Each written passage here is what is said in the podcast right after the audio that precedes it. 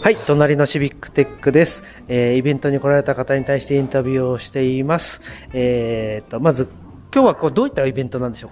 今日はちょっともったいないポップアップレストランということで、あの、私、世界一小さな水戸屋として、あの、活動してるんですけど、あのその活動の中であったオリバーさんとフィービーさんと一緒に、ポップアップレストランということで、2日間だけの特別なディナーイベントを開催しています。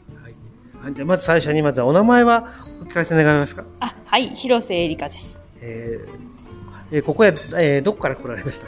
えーと、そうですね、ちょっと難しいクエスチョンなんですけど、ええあの、半分オランダで半分日本の裾野市というところですね。えーそうなんですね。じゃあここはどこなんですか？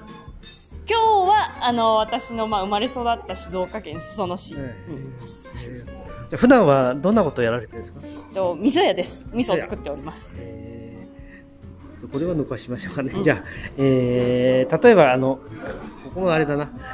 まあ、もう一つだから、そういった意味では、今日はまたどういう気持ちで、まあ、ちょっと、えーイベントっていうか、交流をやろうと思ったんですか？そうですね、なんか、普段、うん。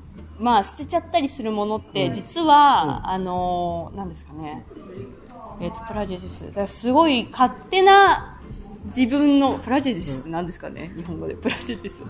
偏見、偏見。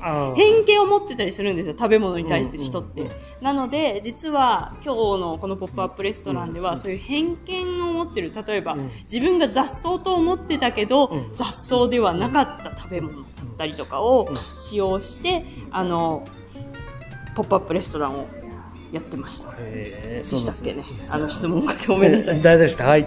えーでも今日のお客さんの反応はどうだったんですか？ああでも非常にもう皆さんまずは本当お客さん自体が皆さんいい方が集まってくださってたので、あのまあ料理って大事ですけど一緒に食べる人ってより大事なので、それがすごく皆さん揃ってた気はしましたねあの私自身もやる側ですけど温かい気持ちに本当になりましたはい。